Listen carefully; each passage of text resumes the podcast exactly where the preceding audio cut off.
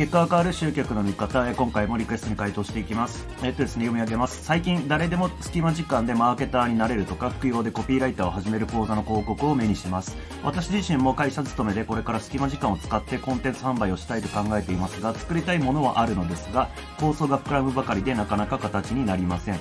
中村さんだったら隙間時間を使って、えー、コンテンツ販売するとしたらどのような段取りで考えられますでしょうか？隙間時間の作り方や活用法マインドそして教材作成販売のフローなど少しでもヒントいただければ幸いですということでこちらについて回答していきます。で、えっと、これすごくタイムリーで、あの、ちょうどいいなと思ったんですけれども、えっと、僕が、ま、6ヶ月間っていうスパンでね、やっているコミュニティがありまして、で、そこの参加者の方がね、え、ー、と、まあ、3ヶ月に1回成果報告会っていう形でやってるんですけども、うんと、まあ、その3ヶ月間、うんと、まあ、その半分ですね、やってどんなことができたかとかっていうのを発表してもらってるんですけども、まあ、その中でね、出てきたものなんですが、ある参加者さんがですね、うんと、まあ、こういうふうに報告で書いてるんですけども、えー、大きなやること一つに対して大まかな流れを最初に書いたことで、えー、まあ、全体像が見えたと。で、その流れが今まで見えていなかったけども、見えたことで進行具合、自分のペース、グルコン相談内容も少しずつ計画が立てられそうになってきたっていうことを、まあ、報告に書いてくれたんですね。で、まあ、この方はですね、まあ、割と、まあ、いわゆる初心者と言われる人なんですけれども、うんと、まあ、なんか、何やったらいいかわからないっていう状態だったんですよね。な、なんならもう何、わかんないこともわかんないみたいな状態だったんですよ。で、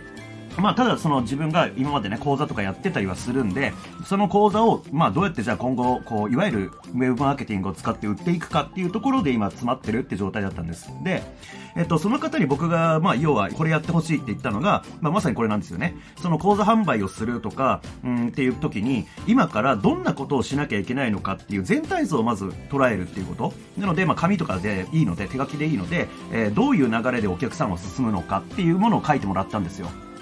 例えば、うんとまあ、アドレス登録をしてもらう。で、そうなった時に、じゃあここに LP が必要だよねっていうことが、まあ、全体図書いていくと、何が必要なのかって見えてくるじゃないですか。ほとんどの、なんかこの、ね、この質問くれた方もそうですけども、まあ、構想が膨らんでるけど全然進まないみたいなことって、うんと、要は、何から手つけてらいいかわかんない。で、その原因が、もう何をしたらいいかわかんない。全体像が見えてないからっていう状態だと思うんですよ。なので、あのまあ、隙間時間を使ってっていうのはもう、それはもうね、あの、それ使ってコツコツやるしかないんですけども、その、じゃあ使い方どうすんのっていうことですよね。何にその時間を当てていくのかっていうのが、要は何から手つけたらいいかわかんないって状態だと、えー、その使い方決まんないっていう状態だと思うんですよ。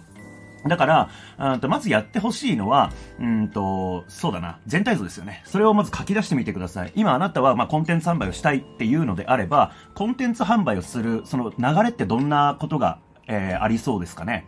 えー、例えば、さっき言ったようにアドレス登録ページ作って、そこにアドレス登録してもらって、登録完了したら、えー、セールスレターが出てきて、最初のフロントエンドの商品が案内される。で、えー、アドレス登録してくれた人にステップメールを送っていって、で、またもう一回商品の案内をした後に、自分のメルマガに入ってくる。まあ、こういう感じでフローを書いてみると、えー、まあ、それはもう図でもいいですし、もう、その文字ベース、テキストベースでもいいんですけども、えー、そのどういう流れをお客さんは辿るのかっていうのをまず作っていくと、じゃあそこにこうして自分がやんなきゃいけないこととか用意しなきゃいけないものっていうのが見えてくるよね。っていうのがまず言えますよね。で、えー、あとは、その、じゃあ、全体像を書き出したら、じゃあそのアドレス登録ページを作るってなった時には、ここにどんなタスクが存在するんだろうかっていうのを1個ずつに対して書き込んでいく。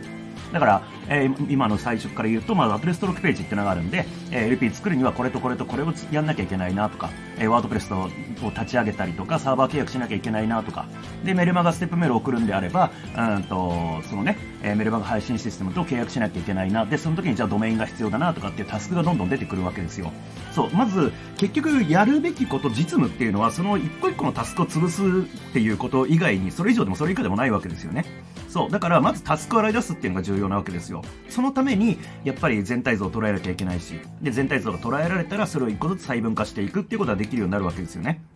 で、まあ、お客さんがどんなこう流れをたどることになるのかっていうのは、まあ、振り返ってみれば自分自身もたどってるんですよね。誰かの商品を買ったことがあるんであれば、あなた自身が誰かの商品を買うに至った時に、どんな流れを組んで、えー、その商品のセールスまでこうたどり着いたのか、まあ、こういったことを経験上振り返ってみると、うん、まあ、全体像をね、書き出すことっていうのはできるようになるんじゃないかなと思います。で、まあ、もしわかんなければ、例えば誰かのね、えー、広告とか見た時にアドレス登録してみてください。で、その時にどんなことやってくるのかっていうのをちょっと見見てみましょう。まあ、今までは多分その情報をただ受け取るだけっていう状態だったかもしれないですけども、まあ、今回改めてじゃあ今日ね、何か広告出てきたら登録してみて、えー、今度はそれを参考にするっていう目線で登録して、どんなものが送られてきているのかとか、うん、例えばアドレス登録ページに出会ったのは、例えば誰かの紹介で、えー、メルマガで流れていて、そこをクリックしたからその LP に行ったのか、もしくはなんか広告で、えー、例えば Facebook 見てたらこう、あったからクリックしたのかとかっていう、まずスタートの部分から一個一個見ていく。で、じゃあ、アドレス登録ページ、えー、登録しました。そしたらその次どんな案内が来たのか。